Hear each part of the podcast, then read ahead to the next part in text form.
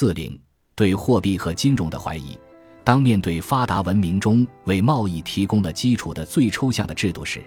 因为不相信神秘现象而产生的偏见达到了一个更高的境界。这些制度对个人行为起着最一般、最间接、最遥远和最不易察觉的调节作用。它们虽然是形成扩展秩序不可缺少的，然而却倾向于隐匿自己的引导机制，不被人察觉，即货币以及建立在货币上的金融制度。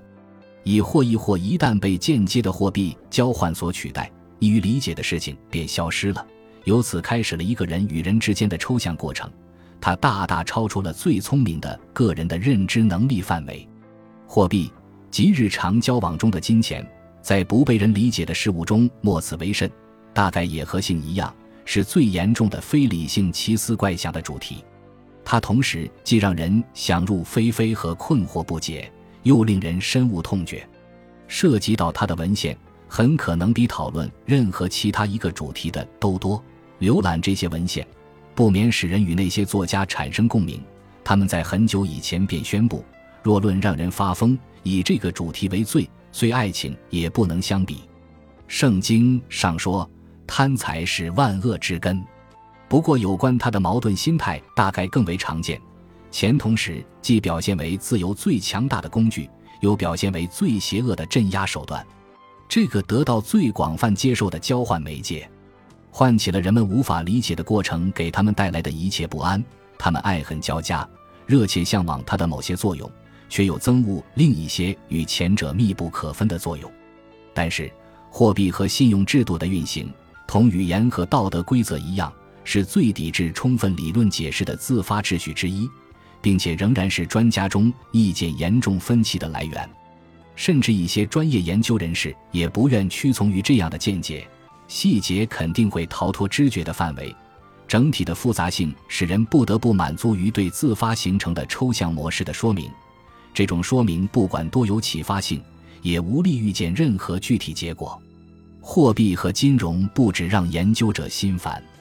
就像贸易一样，并且是出于同样的原因。他们仍然不断地让道学家们疑窦重重。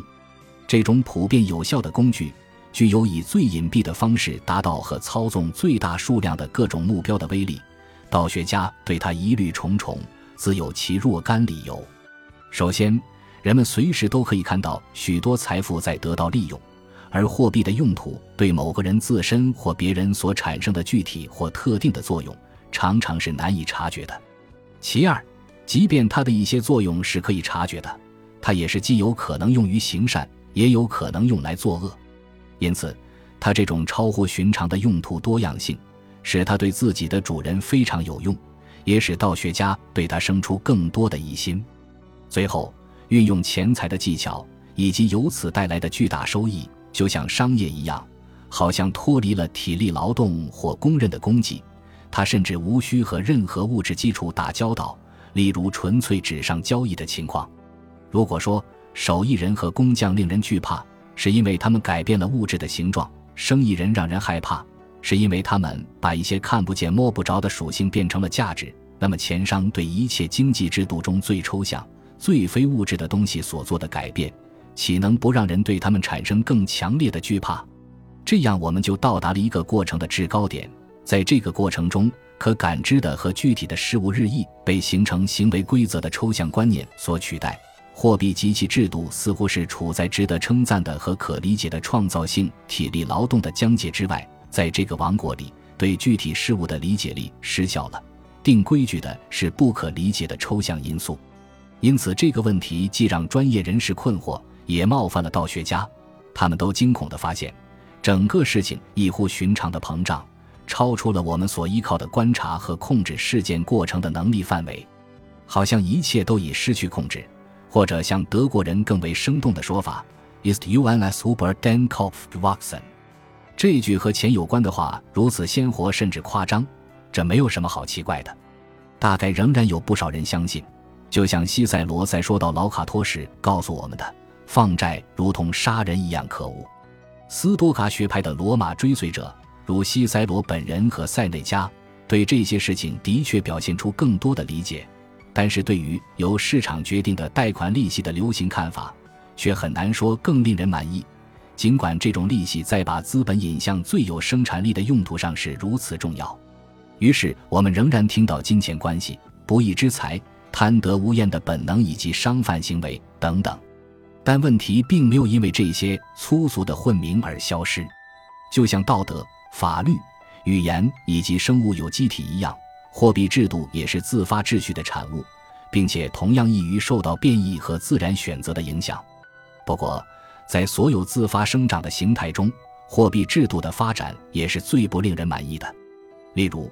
几乎没有人敢说，在过去七十年左右的时间里，它们的功能已经有所改善，因为一种一直建立在金本位上的、本质上自动运行的机制，在专家们的指导下，已经被任意的国内货币政策所取代。不错，人类从货币中得到的经验，为对他表示不信任提供了很好的理由。但这并不是因为普遍相信的理由。这样说吧，选择过程在这里受到的干涉比任何其他地方都多。进化选择被政府垄断所阻碍，它使相互竞争的实验失去了可能。在政府的庇护下，货币体系已发展的十分复杂，但是在各种不同的手段中，几乎没有私人实验和选择得到允许。因此，我们依然不十分清楚好货币应是什么样子。或它能好到什么程度？这种干涉和垄断也不是新近的发明，它的出现几乎和钱币被用作普遍接受的交换媒介一样古老。货币虽然是自由的人民相互合作的广泛秩序中不可缺少的要件，但几乎从它诞生之日起，政府就在十分无耻地滥用它，从而使它成了人类合作的扩展秩序中一切自我调整过程遭到扭曲的首要根源。政府管理货币的历史，除了少数短暂的幸运时期外，历来就是一部不断欺诈行骗的历史。在这方面，同在竞争中供应各自货币的任何私人机构所能做出的事情相比，政府一直表现得更加不道德。我在别处曾经建议，因此不打算在这里再做说明。假如取消政府对货币的垄断，市场经济也许会更能发挥它的潜力。不管情况如何，我们这里的主要问题，即对钱上的考虑不竭的反感，是建立在对货币作用的无知上。而正是这种作用，使人类合作的扩展秩序和市场价值的一般计算成为可能。要想让相互合作扩展到人的知觉范围以外，从而扩展到可确认的、能够当即视为机会扩大的现象范围之外，货币是不可缺少的。